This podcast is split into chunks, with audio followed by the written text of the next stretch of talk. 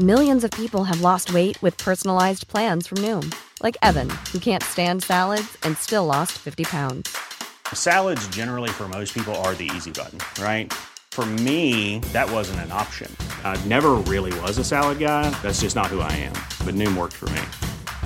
Get your personalized plan today at Noom.com. Real Noom user compensated to provide their story. In four weeks, the typical Noom user can expect to lose one to two pounds per week. Individual results may vary. Heraldo Radio, la H se lee, se comparte, se ve y ahora también se escucha.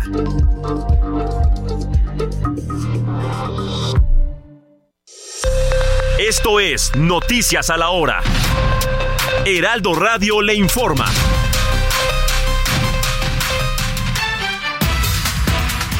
Diez de la mañana en punto, en entrevista con el informativo fin de semana, Mario Delgado, presidente nacional de Morena, habló sobre la polémica que ha existido en el sentido de que algunas casas encuestadoras que fueron aceptadas, vamos a escucharlo. No va a influir en el resultado quien levante la encuesta, porque en ningún momento podrá meterle mano, podrá alterar los resultados. O sea, parece que estamos peleando es... quien propone la encuesta con la idea de que me va a dar cierta ventaja y eh, eso va a ser imposible. Es decir, al final de cuentas, el Consejo de Morena va a ser el que va a decidir guste a unos o no de manera interna en este proceso. Ya decidió. El Instituto Nacional de Migración rescató en la zona montañosa de Tecate, en Baja California, tres migrantes originarios de China que intentaban cruzar de manera irregular a Estados Unidos. Dos de ellos presentaban deshidratación severa y uno más falleció. En los deportes, las mexicanas Ana Hernández, Andrea Becerra y Dafne Quintero lograron la medalla de plata en la cuarta etapa de la Copa del Mundo de Tiro con Arco en la modalidad de compuesto, evento que se lleva a cabo en París, Francia. En el orbe desde España se da a conocer que más residentes de Tenerife son obligados a desalojar sus viviendas al norte de la turística isla, debido a que los fuertes y altos vientos durante la noche favorecieron la extensión del incendio forestal que ya está fuera de control. Esta semana un joven tomó la decisión de acabar con su vida al lanzarse a las vías del metro. Esto sucedió en Santiago de Chile. La impactante escena fue captada por las cámaras de seguridad del sistema de transporte subterráneo, sumiendo en la inquietud a los pasajeros que aguardaban en la estación para abordar uno de los vagones.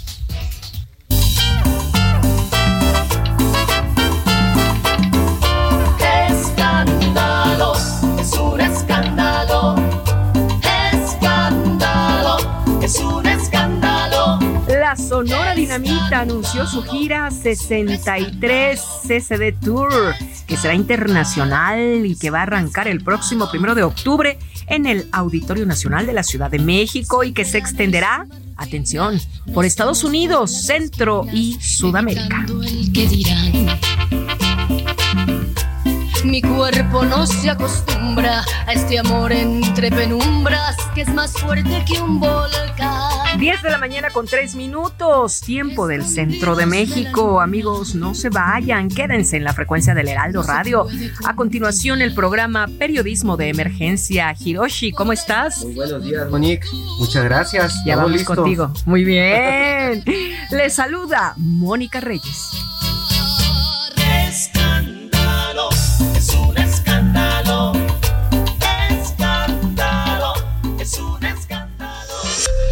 Esto fue Noticias a la Hora. Siga informado, un servicio de Heraldo Media Group. Esto es Periodismo de Emergencia. Con Hiroshi Takahashi, Arturo Rodríguez y Karen Torres. Con las reglas del oficio.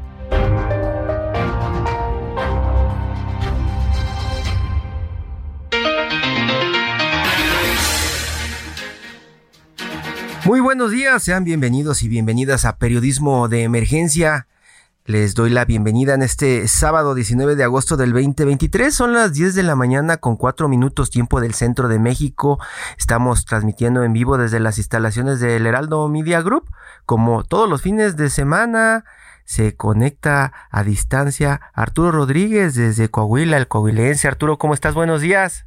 Muy buenos días, Hiroshi Takahashi, muy buenos días al auditorio. Como siempre, un gusto saludarte en este regreso tuyo, este, después de, algunos muy merecidos días de Ya andamos por acá de regreso, Arturo. Qué gusto saludarte también. Platícanos qué andas haciendo, en qué cobertura andas en este momento.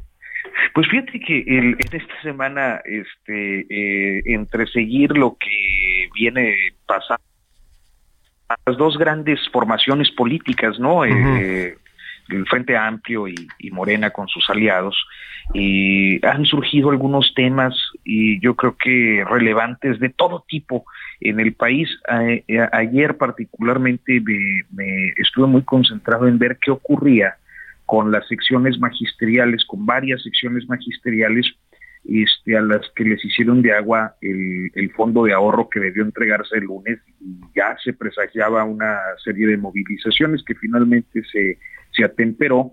Este, pero sin duda lo que más ha captado la atención, al menos no, no, no es mi cobertura, pero sí este, es eh, pues un tema eh, persistente y en el que yo creo que todos eh, estamos es eh, pues la violencia y particularmente lo ocurrido en Lagos de Moreno. La violencia que continúa, recientes casos de ataques y agresiones en todo el país, como el de esta maestra de kinder agredida por los padres de uno de sus alumnos en el Estado de México, la golpiza propinada a un adolescente trabajador de un restaurante de comida rápida allá en San Luis Potosí, la desaparición de cinco jóvenes en Lagos de Moreno.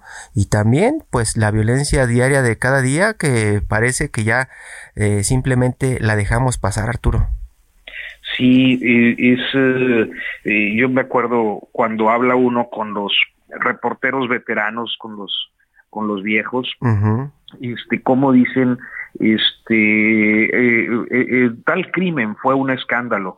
Y alguien decía, ahora ya no hay escándalos porque hay demasiados crímenes todos los días. Hay demasiados crímenes, demasiada violencia, saturados, ¿no? aquellas grandes coberturas sobre, sobre casos de, de homicidio, este, que pues concentraban a, varios integrantes de las redacciones en buscar las historias personales, en darle seguimiento a, las actuaciones en, en, los ministerios públicos, en, fin, a tratar de encontrar todos los detalles que explicaran una, una historia este, pues que resultaba impactante y hoy pues ya ni tiempo da porque un horror se va sobreponiendo a otro y esto ya tiene muchos años. Arturo Rodríguez está en la línea José Luis Cisneros, investigador, especialista en seguridad del Departamento de Relaciones Sociales de la UAM Xochimilco. Doctor José Luis, muy buenos días. Buenos días, buenos días a todos ustedes. Pues estamos platicando con, con, Arturo de, Perdón, perdón, estamos platicando con Arturo de, esta violencia que parece que nosotros tenemos que estarla pues prácticamente siguiendo todos los días porque es parte de nuestro trabajo, pero pareciera que un segmento grande de la población en este momento ya casi consume esta violencia como espectáculo. Así es, es, es, correcto. Es, forma parte de, de la dinámica de una sociedad como la nuestra eh, que se ha caracterizado particularmente nuestra sociedad por la ignorancia, como, como uno de los rasgos característicos que definen la vida cultural, política de nuestra sociedad a cada día. La ignorancia juega un papel muy importante porque nos ha impedido reconocer la violencia como, como un enemigo eh, que obstaculiza la justicia en una sociedad como la nuestra. Arturo. Sí, y, cuál es eh, el, punto de inflexión que eh, podría usted identificar y pues para llegar al, al, momento en el que estamos hoy, doctor? yo creo que eh, el punto de inflexión de la violencia está marcada como, como parte de eso que ustedes llamaban el espectáculo, ¿no? Una cultura mediática. Hoy el espectáculo es el resultado de la alianza con el poder y, y, esa ese, esa cultura mediática pues lo que hace es imponer un conjunto de emociones que triunfan sobre la razón y el espectáculo se convierte en una verdad. ¿no? Eh, hoy, por ejemplo, vemos cómo los medios de comunicación, las redes sociales, ¿no? Eh, difunden de manera sistemática eh, la violencia y nosotros nos enfrentamos cotidianamente. No hay día en que ninguno de los ciudadanos tenga una experiencia con la violencia, ¿no? Esa, esa violencia eh, que marca y hunde eh, la cultura ¿no? a, través de las redes sociales, todo lo que hace. Y además lo más interesante es que esta, esta instrumentación de la cultura mediática em, articulada a la ignorancia tiene como propósito despolitizar ¿no? y hundirnos en esa en esa cultura de la inmediatez que aniquila, por un lado, la memoria.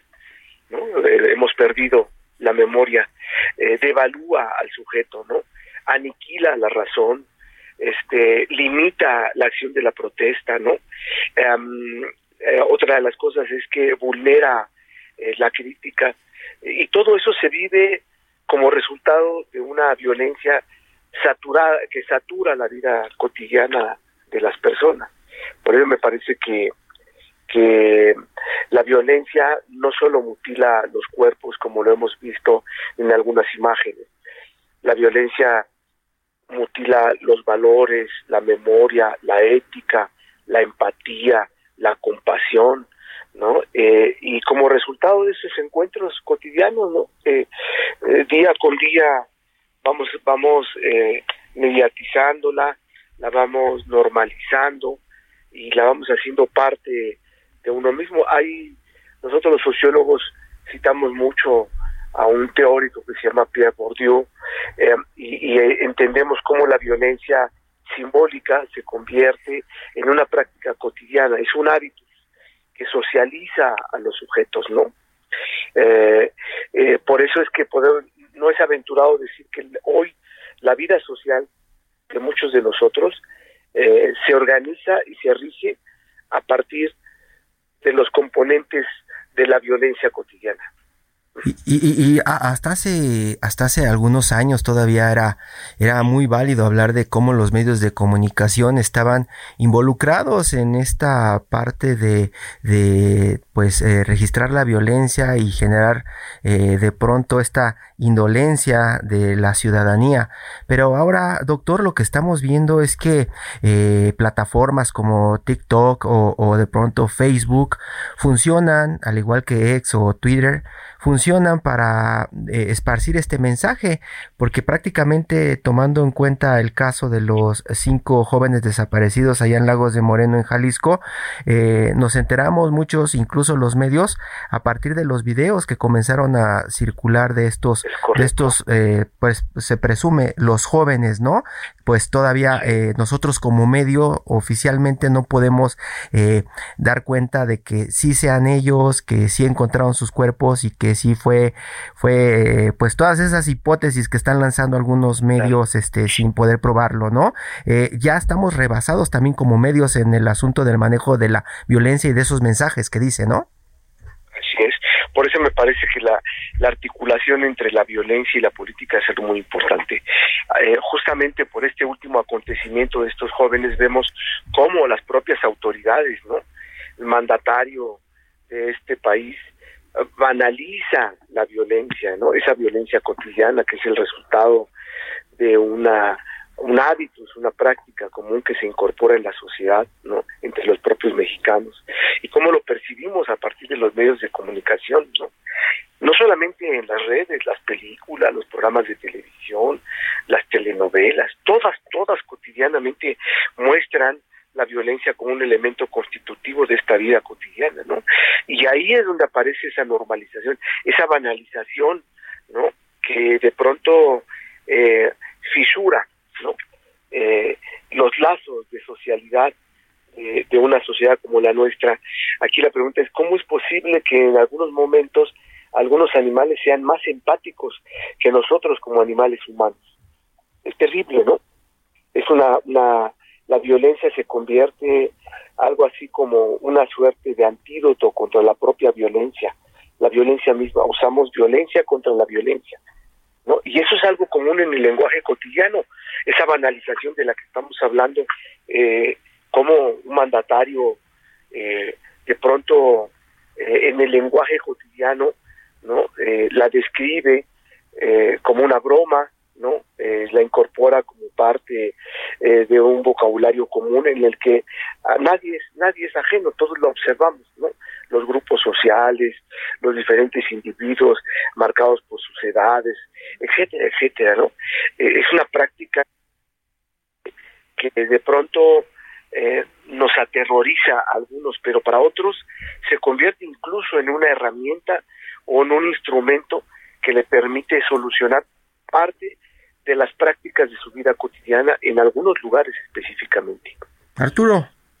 Sí, doctor, este, precisamente este asunto que tiene que ver con con las industrias del entretenimiento más que con las coberturas noticiosas eh, al que se refería hace unos momentos, me llama mucho la atención porque pareciera haber una avidez o una fascinación por todas las temáticas sobre violencia, delincuencia, eh, ya no solo en las series o, en otro tipo de consumos, también en la música que está ahora este pues en los eh, streamings hasta las nubes de, audiencia. Este, ¿cómo, cómo, cómo, es, ¿Cómo operan estas cosas en una sociedad y en una cultura y en un, en un tiempo eh, específico? Claro, la, la violencia otorga la oportunidad de un reconocimiento social. ¿No? Y entonces, bajo esta lógica, podemos pensarla también como una oportunidad de crecimiento personal. Nosotros vemos, por ejemplo, las bandas el narcotraficante, cómo operan los individuos, ¿no? Es una violencia que se generaliza simbólicamente en todos los procesos de la vida social, desde la escuela hasta las prácticas culturales en las que estamos inmersos como sujetos. Por ejemplo, la familia, la escuela, la religión, los medios de comunicación, son un escenario donde siempre se rompen hoy los límites. Ahí es donde nosotros vemos cómo la violencia se va generalizando, ¿no? Y pasa por todos los ejes de nuestra sociedad, lo económico, lo político, lo cultural y lo social, ¿no? Se convierte en un fenómeno reactivo, ¿no? Que, que se expresa, creo yo, en, una suerte de espiral, ¿no? En la que nos vamos acostumbrando todos, ¿no? Y, y los jóvenes la incorporan como una práctica de socialización y reaccionan ante ella. Por eso para nosotros es común encontrarla eh, en la música, ¿no? Eh, en, el periódico, en las imágenes, en las películas, en la poesía, es el colmo, ¿no? Esas son las violencias contemporáneas que nosotros encontramos, que además, por un lado, la gran paradoja, eh, producen miedo, ¿no? crean rechazo, pero además provoca una suerte de adicción, ¿no? Hay una hay un círculo vicioso ahí mm, eh, que paradójicamente eh, desestabiliza no la propia condición del sujeto como resultado de las violencias cotidianas. Doctor, ¿hay alguna línea de trabajo que se esté siguiendo alrededor de la violencia en México en este momento? Eh, yo no sé, bueno, imagino que hay muchísimas, pero yo no sé qué tanto se esté comparando este momento que está viviendo México con su violencia con algún otro momento histórico de nuestro país o de alguna otra sociedad, doctor. Claro. Bueno, eh, eh, la violencia siempre ha sido constitutiva eh, de, la socialidad del sujeto. En todos los ensayos de la humanidad siempre hemos vivido la violencia. En algunos momentos se ha recrudecido como resultado de las propias condiciones que uno vive. ¿no? México, nuestra cultura, no es la excepción, pero ha sido una cultura violenta durante mucho tiempo. Hoy, hoy lamentablemente, eh, ha habido una suerte de condiciones que permite, que no permiten mantener un control. Por ejemplo, en algún momento las sociedades, cuando se encuentran más estructuradas, eh, hay una forma que distingue a la violencia y es la violencia legítima. No, esa violencia legítima que está eh, concentrada en el ejercicio que eh, el Estado, el gobierno, el poder hace.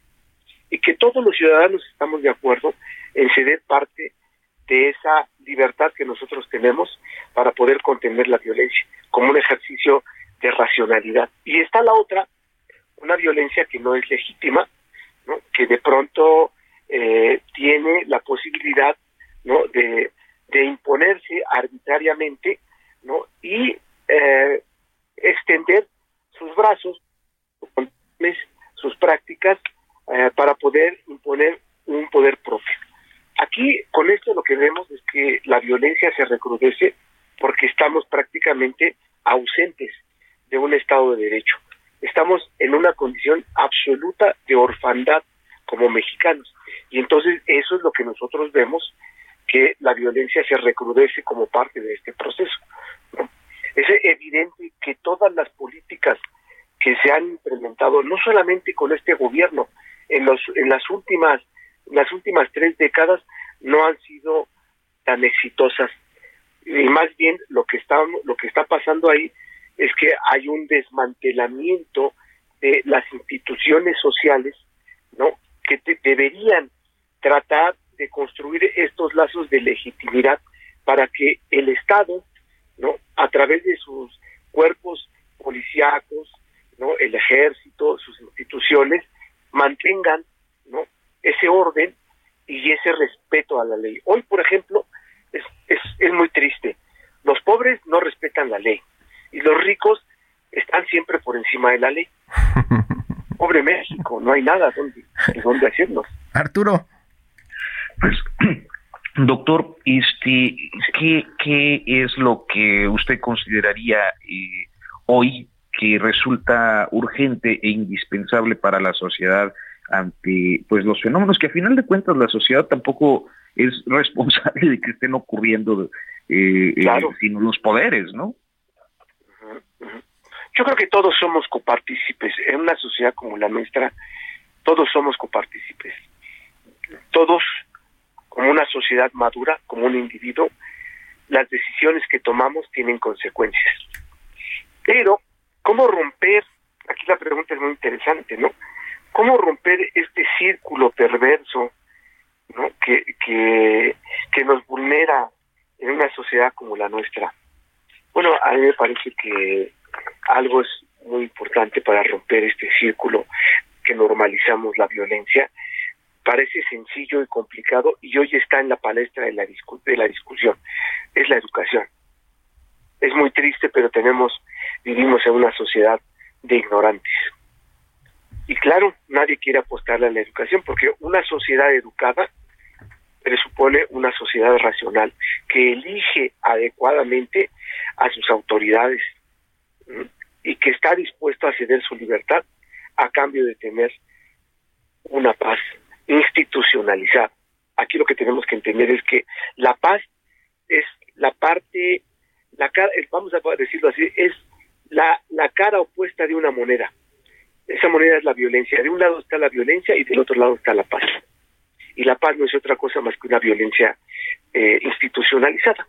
Y solo se consigue a través de la, de la educación, de la cultura. Y lamentablemente no tenemos un escenario a mediano plazo que permita mantener la esperanza de poder disminuir esto. Hoy, más que nada, lo vemos. Doctor José Luis Cisneros, investigador del Departamento de Relaciones Sociales de la UAM Xochimilco, experto en seguridad. Muchísimas gracias, doctor. Pues nos deja, nos deja con, con, con menos esperanzas de que esto termine pronto. Híjole, qué lamentable. Muchísimas gracias, doctor. Buenos días. A sus órdenes. Hasta luego. Arturo Rodríguez, pues ya un poco del panorama académico, ¿no? De lo que está sucediendo en este momento en nuestro país.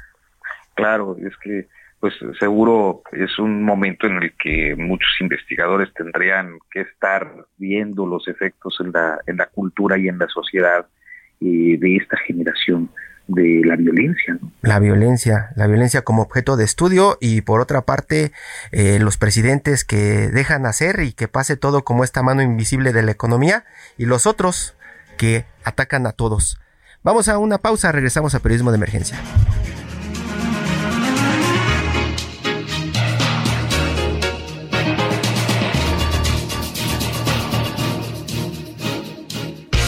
Miedo de que tu hijo se convierta en un adulto insatisfecho? Este 14 de octubre en el Master Bebemundo vamos a darte las herramientas para que tu hijo se convierta en líder de su propia vida. Master Bebemundo 2023, niños felices, adultos líderes. En Papalote Museo del Niño, boletos a la venta en masterbebemundo.com.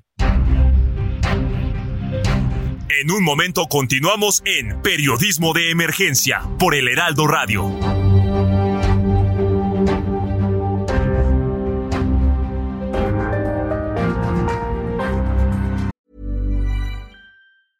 Hiring for your small business? If you're not looking for professionals on LinkedIn, you're looking in the wrong place. That's like looking for your car keys in a fish tank. LinkedIn helps you hire professionals you can't find anywhere else, even those who aren't actively searching for a new job but might be open to the perfect role. In a given month, over 70% of LinkedIn users don't even visit other leading job sites. So start looking in the right place. With LinkedIn, you can hire professionals like a professional. Post your free job on linkedin.com slash people today.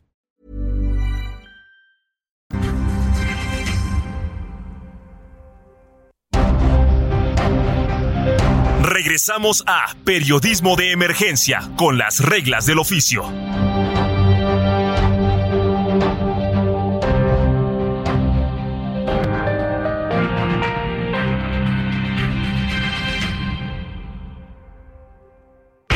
¿Tienes miedo de que tu hijo se convierta en un adulto insatisfecho? Este 14 de octubre en el Master Bebemundo vamos a darte las herramientas para que tu hijo se convierta en líder de su propia vida. Master Bebemundo 2023, niños felices, adultos líderes. En Papalote Museo del Niño, boletos a la venta en masterbebemundo.com. Continuamos en periodismo de emergencia. Son las 10 de la mañana con 31 minutos tiempo del centro de México. Estamos transmitiendo en vivo desde las instalaciones del Heraldo Media Group este sábado 19 de agosto del 2023. Arturo Rodríguez, durante el corte me quedé pensando mucho en el otro lado de el otro lado del combate a la violencia acá en la región, pensando en El Salvador y Nayib Bukele con estas fotos y videos que de pronto muestran a cientos de, de, hombres tatuados en calzoncillos blancos siendo transportados a centros de confinamiento que llama él contra el terrorismo y las amenazas que lanza de que si llegan a alguna colonia y encuentran a personas tatuadas directito a la cárcel y de pronto esos anuncios de mano dura contra la violencia es como, como lo que me quedé pensando del otro lado de, de, del uso de la violencia autorizada para combatir eh, el crimen, pero pues imaginamos que nadie en este país quisiera llegar a esos extremos, ¿no, Arturo? Pues no, no, es que son eh, auténticamente y abrumadores, ¿no? Pensar en, en situaciones así estas puestas en escena que pues de pronto son también las que en algún momento queremos escuchar de los precandidatos, candidatos, corcholatas o como quieran llamarles, en este momento que cuando les preguntamos, oiga, ¿y cuál es su estrategia de seguridad? Dicen, no, en este momento no puedo hablar de eso, pero después con mucho gusto. Eh, prácticamente eh, la violencia también como puesta en escena para jalar votos, Arturo. Sí, y, lo han, que, que por fortuna lo han intentado en México de manera muy poco exitosa, ¿no? Tanto de manera eh, institucional como, como a través de, de eh, pues expresiones eh, aparentemente más orgánicas. Y me refiero, por ejemplo, a las series que lanzaba García Luna, ¿te acuerdas? Una, serie que, que mandó a hacer ahí para encomiar a su policía federal. Y y algunos videos que eh, a veces eh, aparentemente se filtran para mostrar eh, el estado de fuerza de, las autoridades, pero que no han tenido efectos, yo creo que es difícil que los tengan, sobre todo cuando las condiciones y los indicadores no bajan. Sí, no, no, no han logrado hacer todavía héroes, ¿no? A los policías en este país, ¿no? O imagínate a los de la fiscalía, ¿no? La policía de investigación, de pronto, ¿no? Como que lo han intentado con el señor Harfuch, pero pues como que no, no se deja bien, ¿no? No, y, y, y lo otro es como, eh, tan no es así que resulta difícil que un policía llegue a, cargos públicos, ¿no?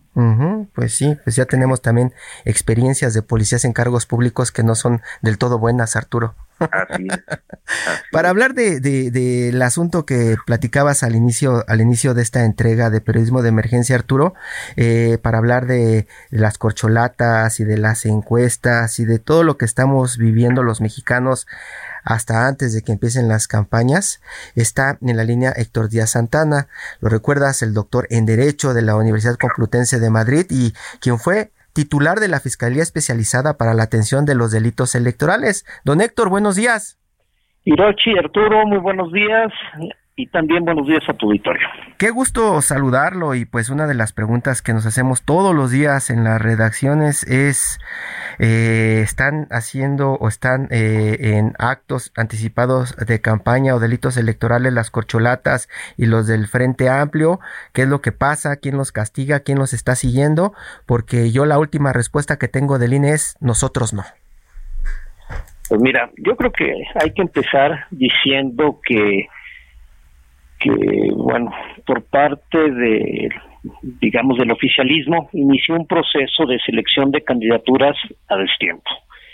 Y obviamente la ley te dice que para tú elegir tu candidato a elección presidencial, la última semana de noviembre tienes que registrar a tus candidatos para que hagan sus, sus precampañas o su, o su, digamos, su proceso de selección interna y finalmente se decide en, en el mes de enero.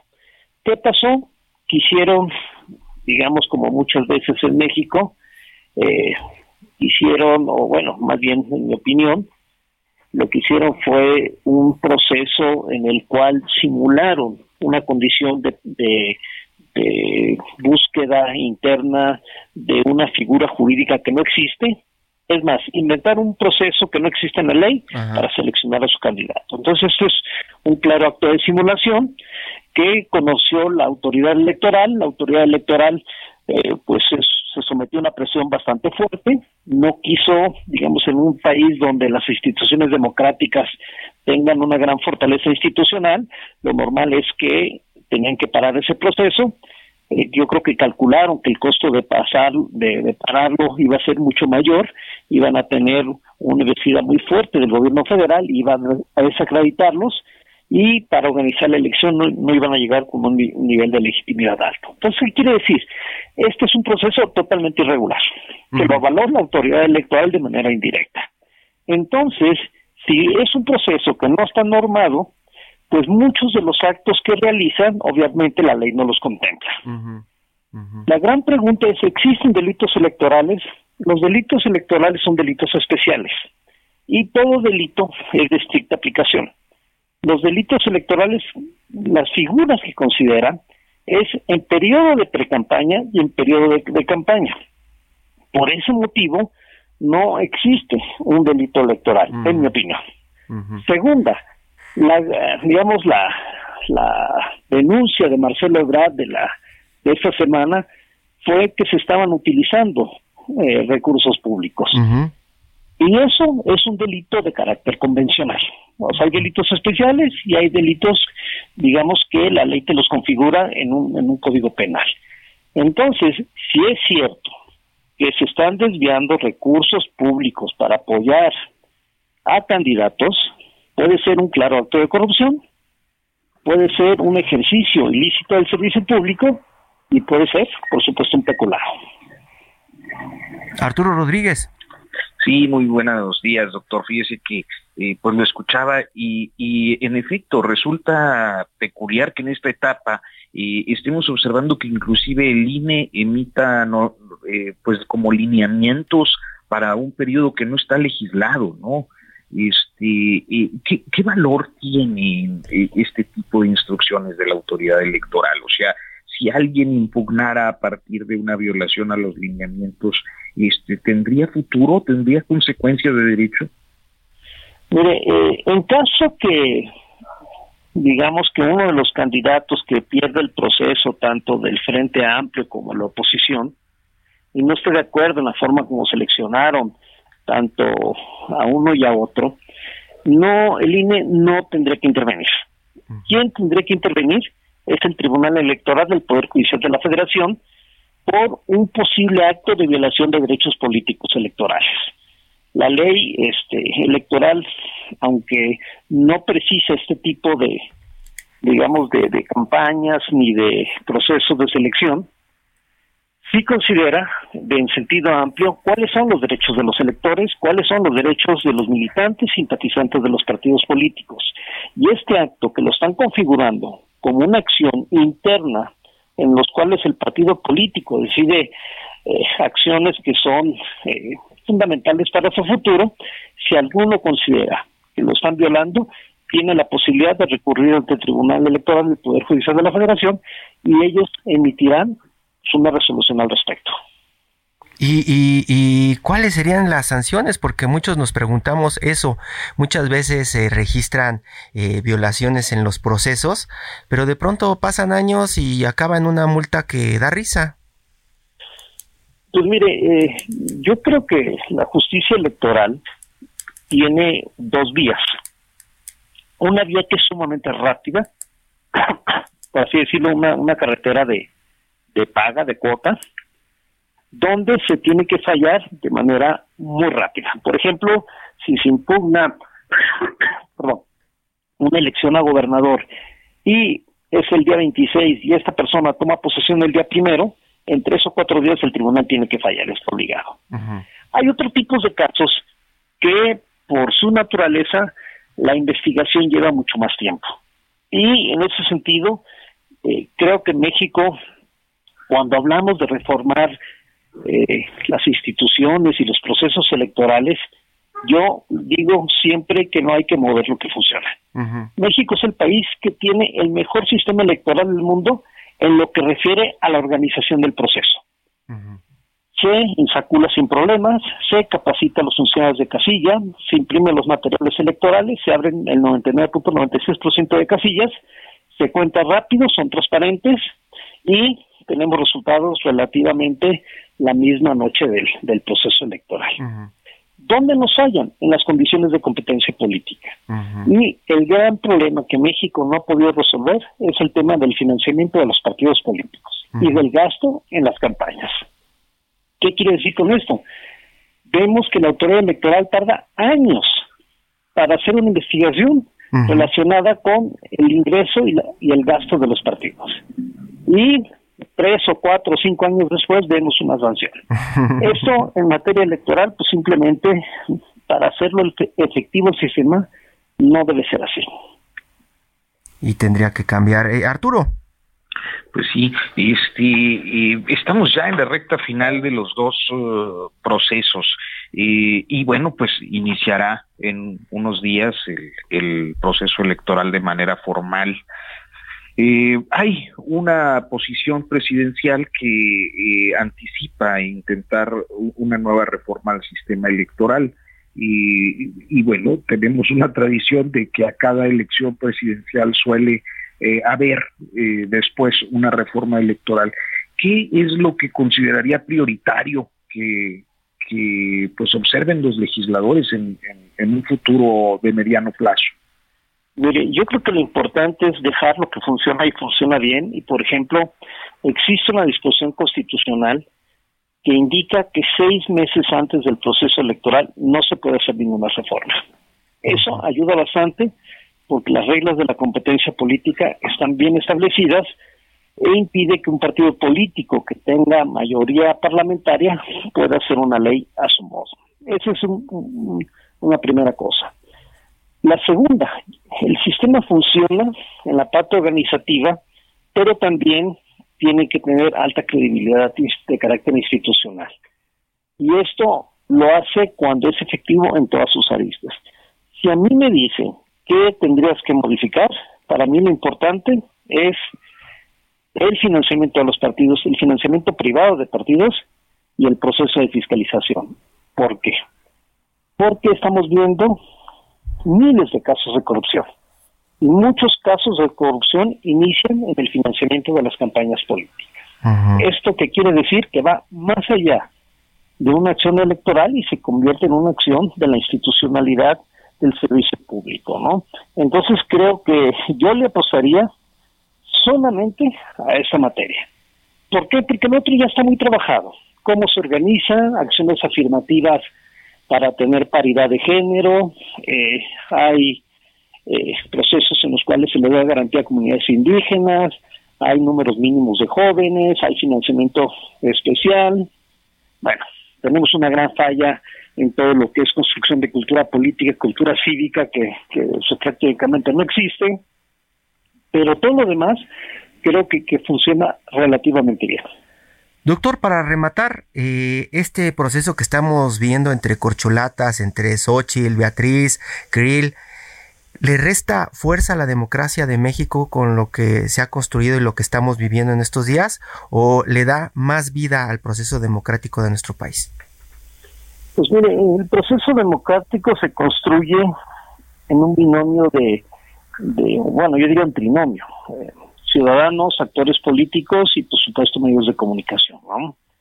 En ese sentido, pues los procesos de democracia representativa tienen un, yo no lo digo, las encuestas de opinión pública que han hecho instituciones internacionales, pues califican a los partidos políticos en, en los estándares más bajos que existen en sus parámetros y, y a la vez pues los partidos políticos son producto de la ciudadanía.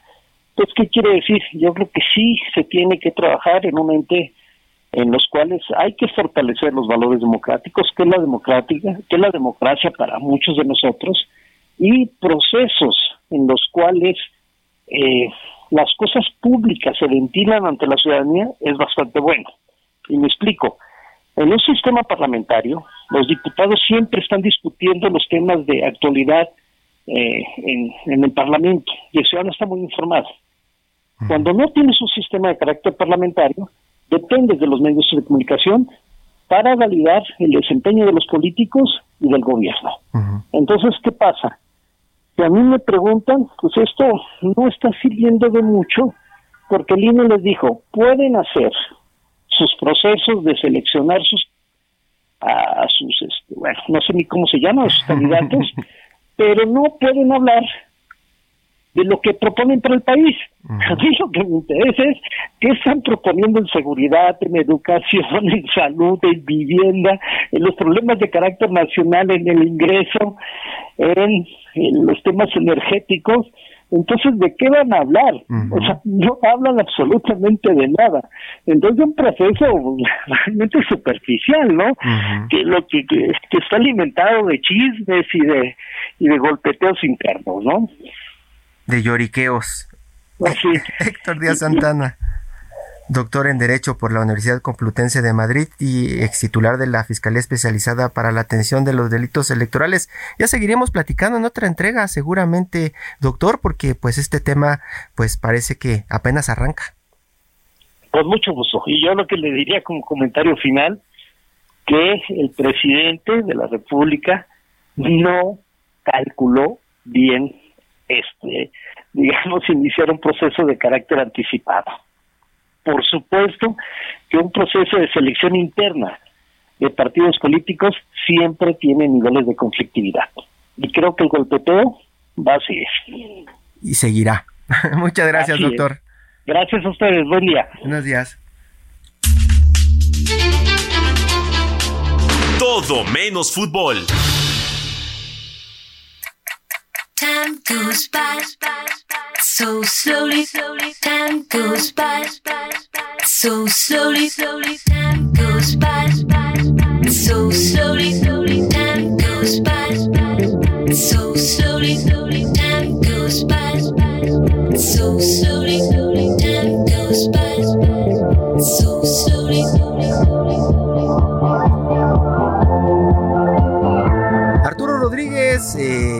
Como ustedes lo estaban pidiendo, igual que Héctor Vieira, el productor de este programa, Karen, el pasado 16 de agosto la cantante y actriz estadounidense Madonna cumplió 65 años de vida. y pues comenzaron una conversación con la doctora Julia Palacios al respecto. Doctora, muy buenos días.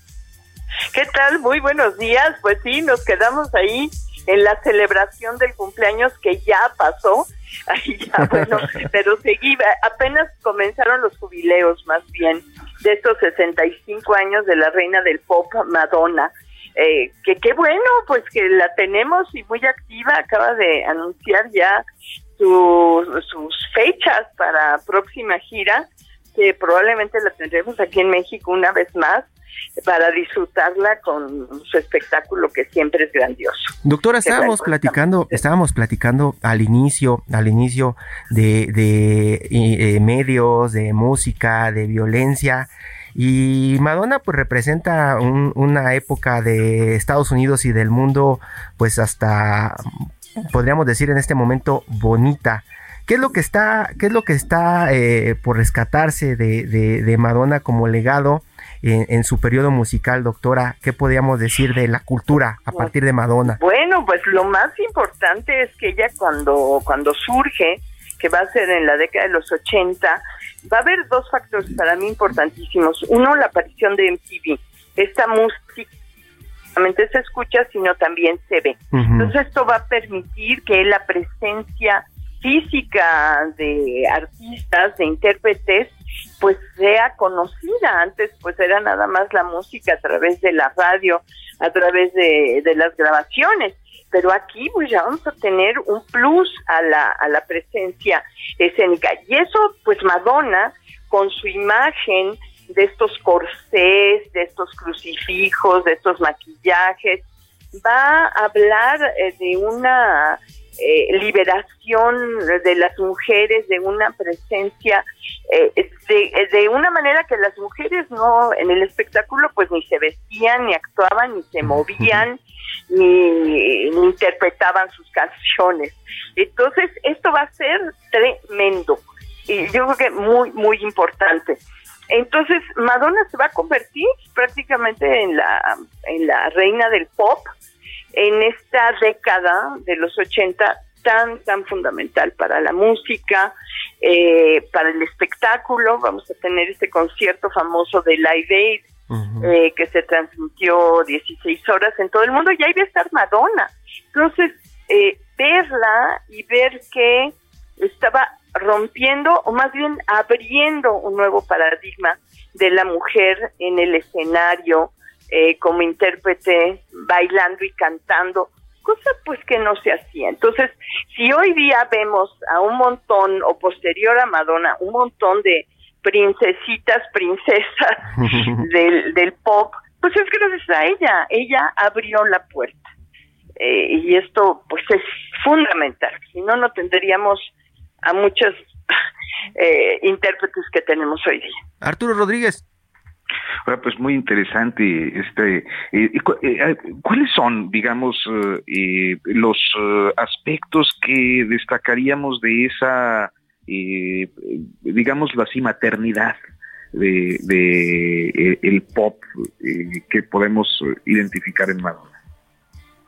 Bueno, ella compone, eso también yo creo que es un, un factor importante, no solamente interpreta canciones de otras personas, compone. Eh, y va a hacer estas canciones muy bailables. Creo que eso también es, es fundamental. Eh, históricamente, después de la década de los 70 que empezó, bueno, pues la música disco, eh, Madonna va a tener en los 80 y posteriormente y hasta la fecha esta música muy bailable. Eh, entonces va a estar, sus, sus canciones van a ser éxitos que vamos a escuchar en muchos lugares, eh, pues entonces discotecas o antros o como queramos llamarlos, eh, fiestas, etcétera, etcétera, donde bailar se vuelve importante, pero además verla bailar con una condición física impresionante, con eh, bailarinas, bailarines, eh, también eso va a marcar pasos de baile, va a marcar coreografías, en fin, una serie de, elementos eh, fantásticos. Yo sí quisiera resaltar mucho lo de la moda, porque Madonna, en verdad, haberse, haber salido el, al escenario con corsé, eh, con sostén, con ropas que eran eh, pues irreverentes y provocadoras en su momento.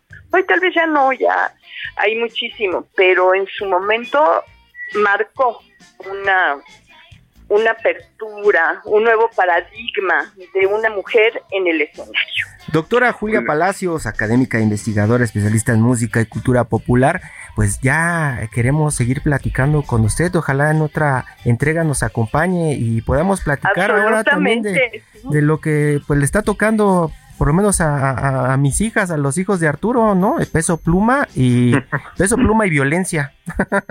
bueno, pero también tenemos otro fenómeno que hablaremos en algún momento del K-pop. También. Vamos, vamos. Ya, ya platicaremos. El entretenimiento es eso. Bueno, pues seguimos. Gracias, doctora. Muchas gracias. Que tengan buen día. Igualmente, doctora Arturo Rodríguez, muy buen día. hasta allá, hasta el norte del país. También usted, acompáñenos mañana. Muchas gracias.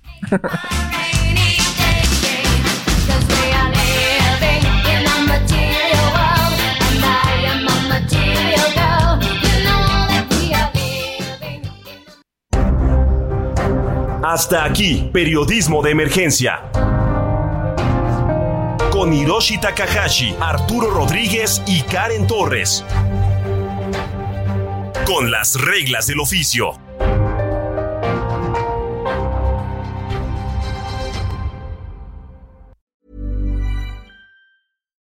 When you make decisions for your company, you look for the no-brainers. If you have a lot of mailing to do, stamps.com is the ultimate no brainer. Use the stamps.com mobile app to mail everything you need to keep your business running with up to 89% off USPS and UPS. Make the same no brainer decision as over 1 million other businesses with stamps.com. Use code PROGRAM for a special offer. That's stamps.com code PROGRAM.